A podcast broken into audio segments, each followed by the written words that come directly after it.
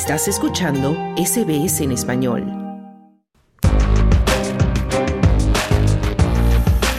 Australia. El gobierno federal ha confirmado sus planes para censurar al ex primer ministro Scott Morrison por su nombramiento secreto en varios ministerios mientras dirigía el anterior gobierno de coalición. Morrison se nombró secretamente ministro de Salud, Finanzas, Industria, Ciencia, Energía y Recursos, Tesoro y Asuntos Internos, sin el conocimiento de la mayoría de los ministros designados. Un informe mordaz sobre los nombramientos hecho por la ex jueza del Tribunal Superior Virginia Bell calificó su conducta como corrosiva de la confianza en el gobierno. Morrison dice que hizo los nombramientos porque Australia estaba en medio de la pandemia de COVID y le preocupaba lo que sucedería si el ministro de Salud o Finanzas no pudiera servir por alguna razón.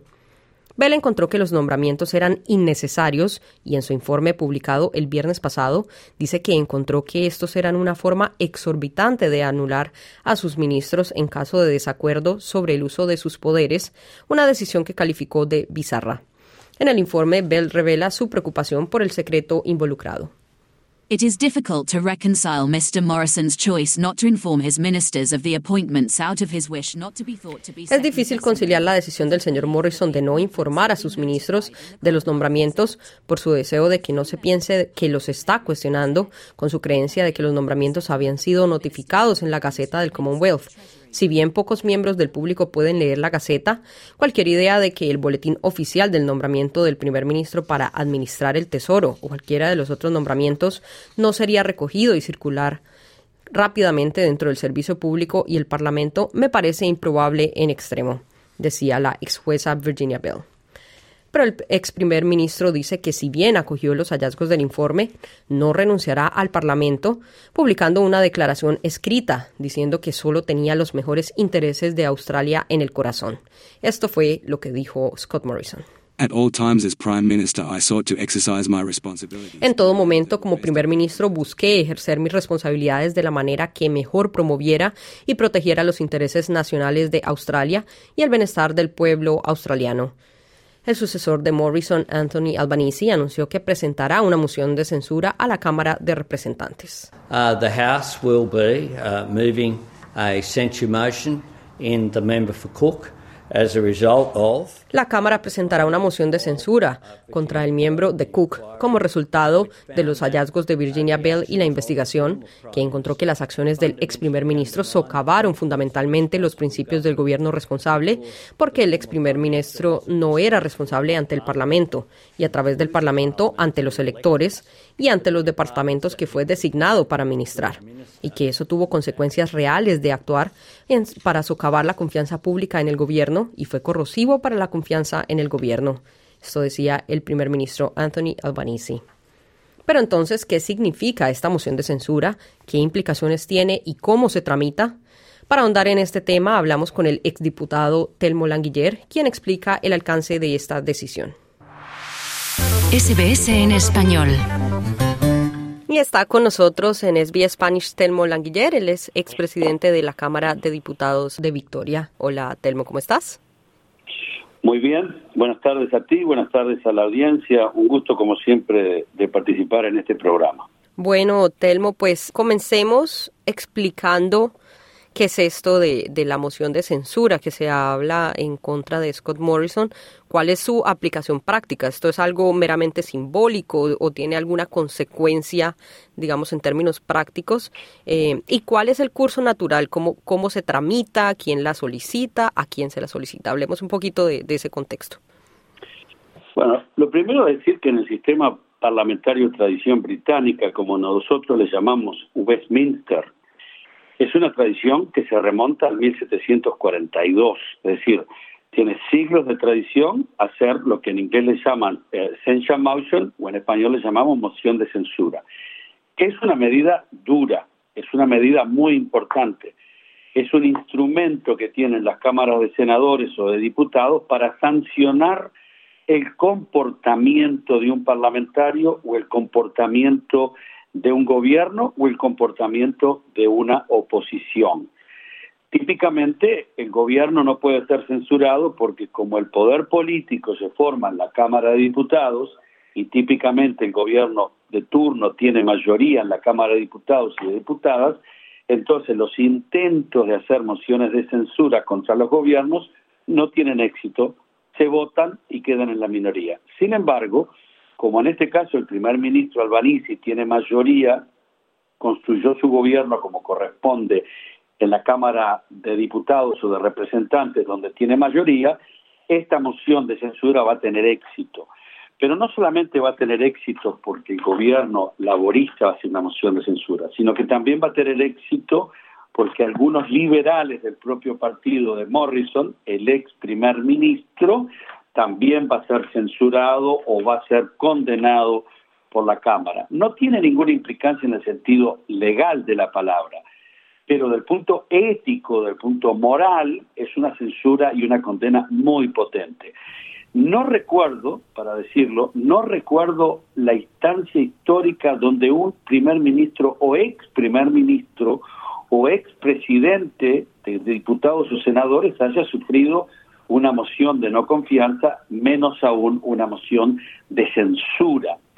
Y en este caso, lo que va a significar es que el gobierno va a presentar una moción en la cual explicará por qué va a censurar al ex primer ministro, va a dar todas las explicaciones técnicas de la palabra y a partir de ahí se va a debatir y se va a hacer una interpelación donde los parlamentarios del gobierno van a condenar, van a explicar las razones por cuál el ex primer ministro Morrison debe ser condenado moralmente y éticamente, algunos de los parlamentarios del Partido Liberal y Nacional le defenderán. En mi opinión, me anticipo que le defenderán con muchas reservas, porque lo que hizo el primer ministro Morrison no lo puede defender nadie, y ahora cuando tú quieras podemos explicar por qué no es defendible lo que hizo mm. y por qué por lo tanto ya han habido muchos, inclusive el ex ministro de Hacienda, Josh uh, Frydenberg, mm. que dijo que su comportamiento había sido absolutamente incorrecto en cuanto a no notificar a cada uno de los ministros que le estaba, digámosle, utilizando nuestro lenguaje entre comillas, usurpando su ministerio, autodenominándose y auto eh, designándose ministro superior a ese otro ministro, en el caso este de Hacienda, que le hubiese permitido a Morrison poder haber tomado decisiones que tienen que ver con Hacienda. Y te cuento una anécdota. ¿Por qué no es justificable? Porque inclusive en el momento que tomó esa decisión, Josh Frydenberg, ya lo ha dicho, en ese mismo momento se estaba quedando en la propia casa de gobierno, es decir, se estaba quedando en el lodge, donde se quedan los primer ministros, estaba al final del corredor, y el primer ministro toma una decisión de usurparle su cartera o ponerse en un, escaño más alto que, el Morrison y sin embargo no lo notificó. Es una condena moral ética. Eh, y en ese sentido, Telmo, pues muchos, incluso de su mismo partido, han sugerido que, que él debería renunciar a su cargo. Eh, sin embargo, pues esto se viene hablando desde agosto, ya vamos para diciembre y Scott Morrison no ha renunciado a su cargo. ¿Qué consecuencias tendría si incluso aprobándose esta moción de censura, Scott Morrison decide no renunciar y quedarse en el Parlamento? Mira, voy a responder esa pregunta, pero quiero hacerte un preámbulo a responder esa pregunta. Cuando tú estás presidiendo la, la Cámara de Diputados o de Senadores y cuando empieza la sesión, el presidente o la presidenta de turno, cuando empieza la sesión, le pregunta al líder del partido, en este caso Morrison, en el caso nuestro Daniel Andrews, señor primer ministro, ¿hay algún cambio en su ministerio que le deba notificar al Parlamento? Por ejemplo, un ministro no puede presentarse a la Cámara porque está enfermo, porque viaja, porque se hicieron cambios de cartera, es decir, quien tenía antes deporte pasa ahora a tener salud, constantemente se dan ese tipo de cambios como si fuese un equipo de fútbol donde hay que notificar antes que empiece el partido quién va a jugar y en qué puestos. En cada una de las sesiones, y esto es muy importante subrayarlo, en cada una de las sesiones, cuando retornó el Parlamento a sesionar, cuando tuvieron inclusive sesiones virtuales, el presidente de la Cámara le preguntaba al primer ministro, señor presidente, señor primer ministro, ¿tiene usted algún cambio de carteras o de ministros, ministras en su gobierno? Y Morrison decía que no. ¿Saben lo que significa esto? Haberle mentido al Parlamento. Por eso esta moción y esta censura es absolutamente correcta, debe realizarse para proteger a la democracia, para proteger el funcionamiento que tiene 600 años de funcionamiento, donde el primer ministro, primero, tiene que notificarle a su gabinete que hizo cambios de carteras. Segundo, tiene que notificarle al partido en su conjunto de que ha habido cambios en su cartera y tiene que notificarle al Parlamento mediante el cual le notifica al país o a la ciudadanía. Él no notificó ni al gabinete ni al Parlamento, pero peor aún, le mintió al Parlamento. Y hay muchos antecedentes de presidentes o de primeros ministros que le mienten al Parlamento. Y si hubiese estado en el gobierno, para que entiendan la gravedad del asunto, si Morrison hubiese estado en el gobierno y ganado estas elecciones, el primer ministro tendría que haber renunciado la representación de la corona, es decir, de la reina, el rey, el gobernador, tendría que haberle pedido que renuncie y en algunas instancias históricas inclusive pedirle que el gobierno renuncie. No es posible ni aceptable mentirle al Parlamento. Y eso es lo que hizo Morrison. Por lo tanto, lo menos que puede hacer Albanese, primer ministro, es hacer precisamente esta moción de censura y condenarle. Y lo segundo que va a hacer el primer ministro Morrison es introducir un proyecto de ley para que en el futuro sea absolutamente obligatorio que, notifique los cambios de ley. En algunas jurisdicciones inclusive eso está instaurado en las propias constituciones. Imagínate la seriedad del tema. En cuanto a que no renuncie, es una observación política que hago. Esto va a ser, por decirlo así, un cáncer en la planta del pie para el Partido Liberal y para la oposición. Porque mientras que Morrison esté dentro del Parlamento, permanentemente el gobierno y la prensa y la gente va a utilizar este asunto políticamente para decir cómo es posible que ustedes permitan que este hombre esté dentro de su propio partido reuniéndose con ustedes y en su propio lado de la Cámara de Diputados o Diputadas. Es decir, es un completo desastre. Hmm. Lo que tendría que hacer políticamente Morrison es retirarse y lo que tendría que hacer moralmente es retirarse. Es insostenible para un parlamentario sobrevivir éticamente una moción de censura o una moción de, no confianza como se está realizando en este momento. Francamente, como parlamentario, como persona que hizo 20 años de parlamentario, me parece insólito que no renuncie al Parlamento conforme al hecho que le emitió al Parlamento. Sí, Telmo, eh, digamos que del otro lado, los que apoyan a, a Morrison, los de su partido, han dicho es que pues esto es una jugada de Albanese, ¿no? Han dicho que es un political stunt, un truco político y pues evidentemente esto juega muy bien a, digamos, del lado de los laboristas, ¿no? O sea, los deja del lado bueno de la balanza y evidentemente juega a su favor. ¿Tú crees que pues que efectivamente eso podría ser una, una jugada de de Albanese o que Albanese esté, digamos, aprovechando este, esta, como esa oportunidad que, que Scott Morrison también le, se la puso muy bien servida, ¿no? Mira, esta moción de no confianza y esta moción de censura se está realizando a partir de un informe que se realizó, que realizó un investigador con lujos de detalle que son para otro momento. Lo que sucede es lo siguiente. Albanese no tiene otra opción más que hacer una censura con la característica que la está haciendo. Porque lo peor que puede pasar en nuestro sistema es mentirle al Parlamento. Bastante que a veces los parlamentarios de todos los partidos políticos le mienten al país.